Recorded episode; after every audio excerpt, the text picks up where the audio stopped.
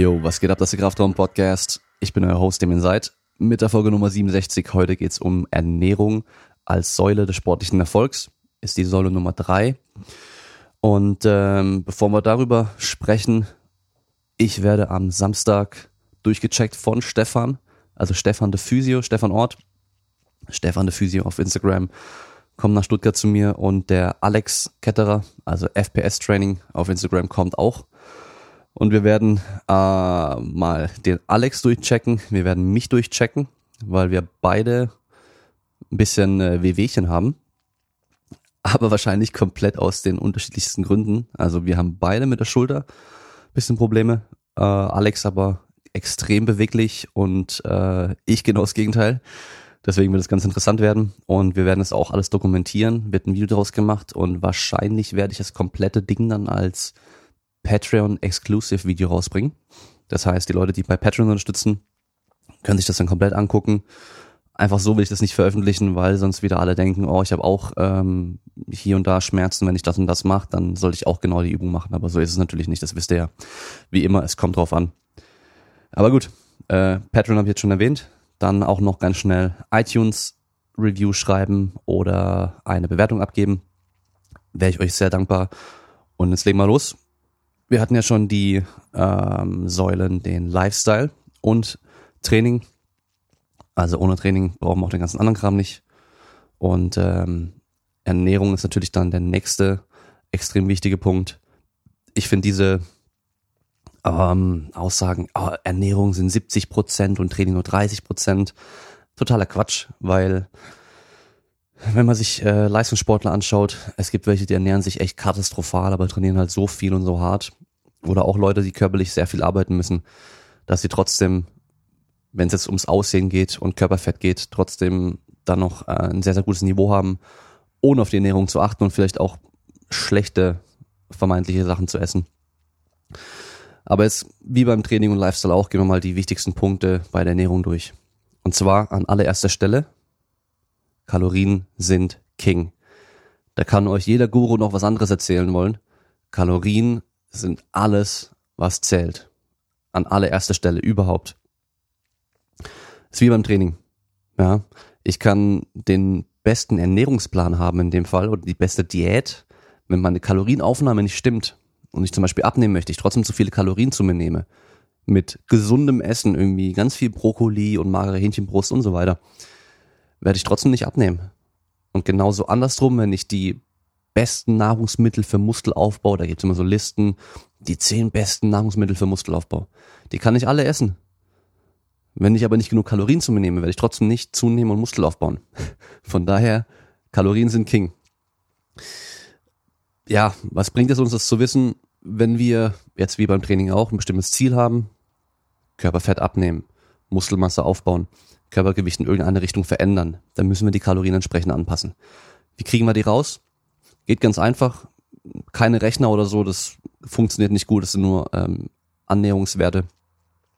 Was wir machen, ist einfach nur eine Woche lang am besten Kalorien zählen und euer Gewicht dokumentieren und den Schnitt von der Woche an Kalorien, wenn es dann zum Beispiel sind, im Schnitt habe ich 3000 Kalorien gegessen jeden Tag, mein Gewicht hat sich nicht verändert, dann brauche ich 3000 Kalorien, um mein Gewicht zu halten, für den Lifestyle und das Training, was ich in der Woche geführt habe.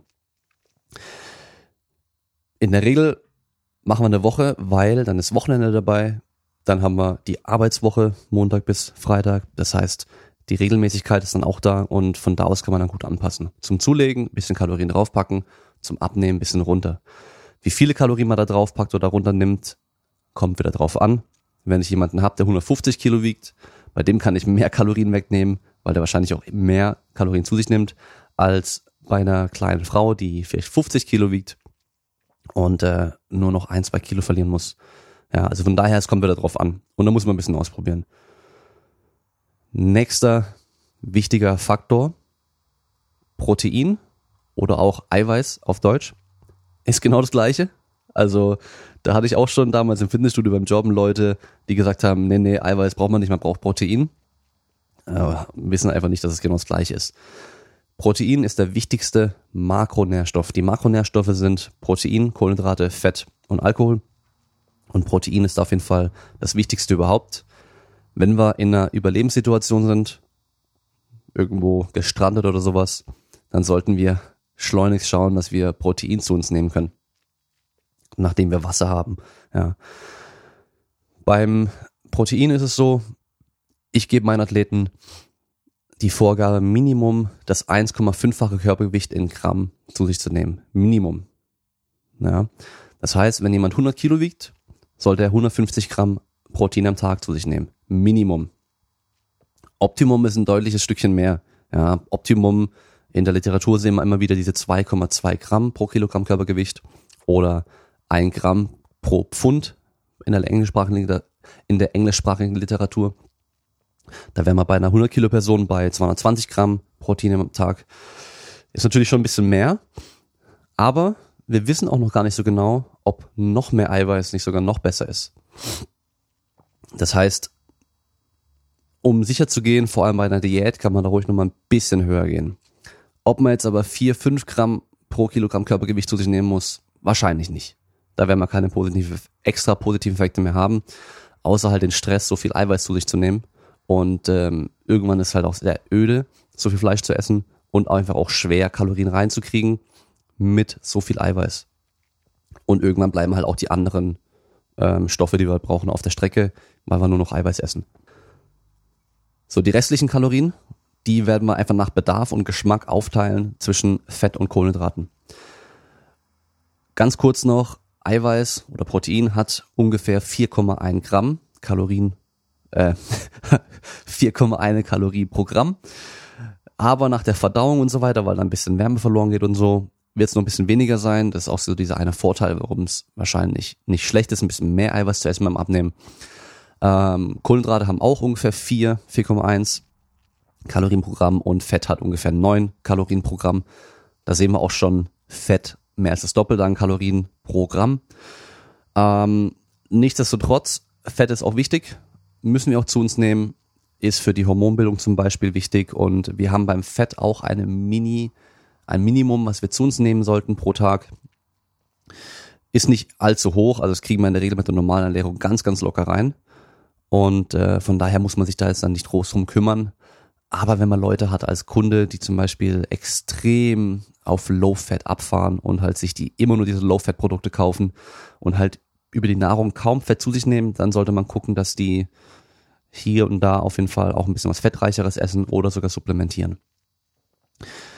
Nach Bedarf aufteilen, habe ich ja schon gesagt. Also Leute, die Sportarten machen, die natürlich eher die Kohlenhydratspeicher belasten, sollten ein bisschen mehr Kohlenhydrate essen. Jemand, der den ganzen Tag nur im Büro hockt und dreimal die Woche ein bisschen Krafttraining macht, da ist es absolut egal, wie viel Kohlenhydrate und Fett er zu sich nimmt. Die Kalorien müssen halt stimmen. Also da ist nicht so, dass wir jetzt den mega Kohlenhydratbedarf hätten. Und nach Geschmack ist natürlich auch so ein Ding, wer extrem gerne Nudeln isst und ich sagte ihm, hey, wir machen jetzt eine ketogene Diät, wo du keine Kohlenhydrate mehr essen darfst und keine Nudeln mehr essen darfst, ja, viel Spaß. Der wird sich freuen und der wird bestimmt ähm, ganz strikt die Ernährung durchziehen. Also ein, zwei Wochen vielleicht und dann ist vorbei. Andersrum, wer es halt gern deftig und salzig mag, der wird mit einer High Carb und Low Fat Diät bestimmt auch nicht ganz so glücklich sein. Und das ist natürlich super wichtig, weil es sollte langfristig eine Ernährung sein, die man auch beibehalten kann, ohne sich jetzt groß zu stressen. Die Mikronährstoffe, Vitamine, Mineralien und so weiter sollten wir nicht vernachlässigen. Und die kriegen wir am besten durch Gemüse und Obst. Ich würde mir da aber keinen Stress machen und alles genau dokumentieren und tracken und wirklich nachzählen. Habe ich jetzt genug Vitamin äh, C, habe ich genug Vitamin A, was weiß ich was, Magnesium, Eisen und so weiter. Einfach essen und bunt gemischt essen. Ja, wer natürlich jetzt jeden Tag nur ein Apfel isst und 100 Gramm Brokkoli, der kann davon ausgehen, dass da bestimmt ein bisschen was fehlt. Da sollte man gucken, dass er halt ein bisschen mehr Variation mit reinbringt. Also dieser bunte Teller ist immer eine gute Vorgabe und auch saisonal essen, also was gerade in Saison ist bei uns, auch nicht schlecht, ja. Und ähm, ja, einfach keinen Stress machen. Den Stress, den sich viele da machen, der ist schlimmer für den Körper als wenn da jetzt irgendwie hier 10 Milligramm sonst irgendwas fehlen würden. Das waren die Grundlagen. So Sachen wie Mahlzeitfrequenz, Mahlzeittiming, Kombination, Supplements, Keto, Paleo, vegan, Rohkost, was weiß ich was. Alles eher unwichtig, wenn die anderen Faktoren kontrolliert werden. Das heißt, wenn die Kalorien kontrolliert sind, wenn der Eiweißbedarf gedeckt ist und wir genügend Mikronährstoffe zu uns nehmen, dann ist der Rest an sich komplett egal. Wir haben keinen Unterschied zwischen einer ketogenen und einer High-Carb-Ernährung, wenn wir die Kalorienmenge festlegen und den Eiweißbedarf komplett abgedeckt haben. Aber wo haben wir da den Unterschied? Der Unterschied ist eben, wie gut kann ich mich dran halten an diese Ernährung. Wie gesagt, wenn jemand gerne Nudeln isst, für den wird wahrscheinlich eine High-Carb-Ernährung ein bisschen einfacher sein.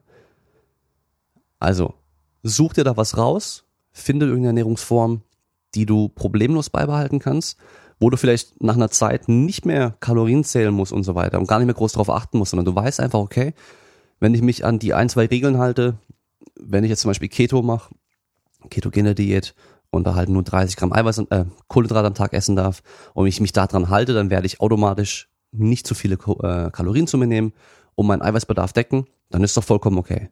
Und wenn ich dann auch noch ja, nur Hobbysportler bin und ein bisschen im Fitnessstudio trainiere, dann ist es eh absolut okay. Bin ich jetzt aber Hochleistungssportler und ähm, bin zum Beispiel Spielsportler, mach, mach zum Beispiel Handball, dann ist Keto wahrscheinlich keine gute Idee, weil ich brauche dann auf jeden Fall ein bisschen mehr Kohlenhydrate. Es hilft, sich die Ernährung einfach zu machen, langfristig zu denken und als Ziel zu haben, intuitiv zu essen. Das, was ich gerade schon angesprochen habe. Das wird bei jedem anders aussehen. Ja, also ich bin jemand, wenn ich morgens aufstehe, ich muss nicht gleich frühstücken. Das war früher anders. Ich musste früher nach dem Aufstehen sofort frühstücken. Jetzt esse ich meistens erst so um elf oder zwölf meine erste Mahlzeit und ich esse am Abend eine sehr große Mahlzeit. Ja, so habe ich mich einfach, ohne das irgendwie zu planen oder sonst irgendwas drauf eingestellt, hat sich bei mir so ähm, eingelebt, kann man sagen. Liegt natürlich auch in meinem Alltag und so weiter. Andere Leute, denen tut's gut, wenn sie viele kleine Mahlzeiten am Tag essen. Ja, bin ich kein Fan davon, persönlich für mich. Aber wie gesagt, für jemand anderen kann es gut funktionieren. Am Anfang hilft es aber natürlich auch, Kalorien zu zählen und Mahlzeiten zu planen, weil jemand, der noch gar keine Ahnung von Ernährung hat, der hat auch keine Ahnung, wie viel Kalorien oder wie viel Kohlenhydrate, wie viel Fett, wie viel Eiweiß ist da oder da jetzt drin. Und es hilft wirklich nur eine Woche schon Kalorien zu zählen, weil wir essen ja ganz oft immer wieder das Gleiche. Also ich werde jetzt nicht heute eine Mahlzeit essen, mir ein Gericht kochen und das das nächste Mal erst wieder in 18 Monaten essen, sondern das wird wahrscheinlich in ein, zwei Wochen bestimmt wieder mal auf dem Teller liegen. Und wenn ich da mal eine Zeit lang Kalorien gezählt habe, dann kann ich mir auch einen Teller anschauen und kann grob sagen, ja, der hat bestimmt, der hat so ungefähr, ungefähr 800 Kalorien und ähm, da ist so und so viel Fleisch dabei, das dürfte dann so und so viel Gramm Protein mit drin haben. Ja, und dann kann ich so ganz grob schätzen. Und das reicht dann auch, wenn man da Übung drin hat. Mahlzeiten planen kann es auch einfach machen, weil anstatt, dass ich dann jeden Tag einfach aufstehe, anfange zu essen, Kalorien tracke, so wie man das nennt, also Kalorien einfach zähle, kann, kann man mit, mit Apps mittlerweile ganz einfach machen. Und ich dann mal gucken muss, äh, nachmittags, abends so, oh, ich habe nur noch 400 Kalorien übrig und brauche jetzt noch 80 Gramm Eiweiß. Ähm, wie mache ich denn das jetzt? Kann ich mich natürlich auch hinsetzen, einmal und mir einen ganzen Tag an Mahlzeiten durchplanen wenn ich zum Beispiel weiß, ich frühstücke morgens um sieben, hab dann um zehn einen kleinen Snack, hab dann nochmal um 13 Uhr von mir aus Mittagessen, bin dann irgendwann trainieren und abends um 19 Uhr habe ich mein Abendessen, habe ich vier Mahlzeiten. Dann kann ich mir für mein Frühstück irgendwie fünf verschiedene Gerichte zusammenstellen, alle ähnlich viel Kalorien und Eiweiß. Kann mir mein Snack, wird einfach ein bisschen Obst sein, brauche mir nicht groß aufschreiben, Fürs Mittagessen genauso ein paar verschiedene Optionen und Abendessen genauso. Und dann brauche ich nicht mehr drüber nachdenken, hm, was mache ich denn jetzt, was so und so viel Eiweiß hat und so viele Kalorien hat, sondern ich nehme einfach eins von meinen Rezepten, was nämlich genau die Menge an Kohlenhydraten, Fett, Eiweiß und sonst irgendwas hat, dass ich da nicht mehr drüber nachdenken muss. Und dann habe ich es im Voraus schon geplant. Und dann koche ich das einfach, esse es und dann passt es auf jeden Fall. Da muss ich mir nur einmal Gedanken machen, wie viel Kalorien und Eiweiß ich wann und wie esse und habe dann weniger Stress. Ja, und das war's eigentlich schon mit der Ernährung. an sich ist Ernährung nicht schwer.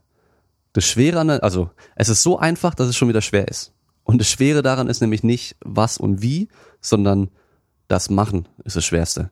Und damit haben die meisten Leute Probleme.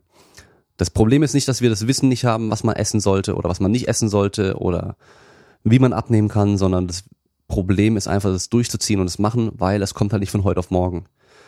Ja, die Leute wollen immer diese, diese schnelle, das schnelle Resultat sehen, aber stell dir mal vor, du musst jetzt 50 Kilo abnehmen. Was ja bestimmt bei einigen Leuten auch so ist. Die müssen 50 Kilo abnehmen, weil die sind stark übergewichtig. Die 50 Kilo haben sie sich nicht von heute auf morgen angefressen, sondern der Lebensstil, die Ernährungsweise, Training machen sie wahrscheinlich keins. Das haben sie über Jahre hinweg gemacht und hat dazu geführt, dass sie jetzt eben so viel Übergewicht haben. Dann wird nicht eine Diät innerhalb von sechs Wochen das ganze Gewicht runternehmen können. Sondern es dauert. Und ist auch nicht schlimm, dass es dauert, weil hier geht's wieder um Gewohnheitsumstellung.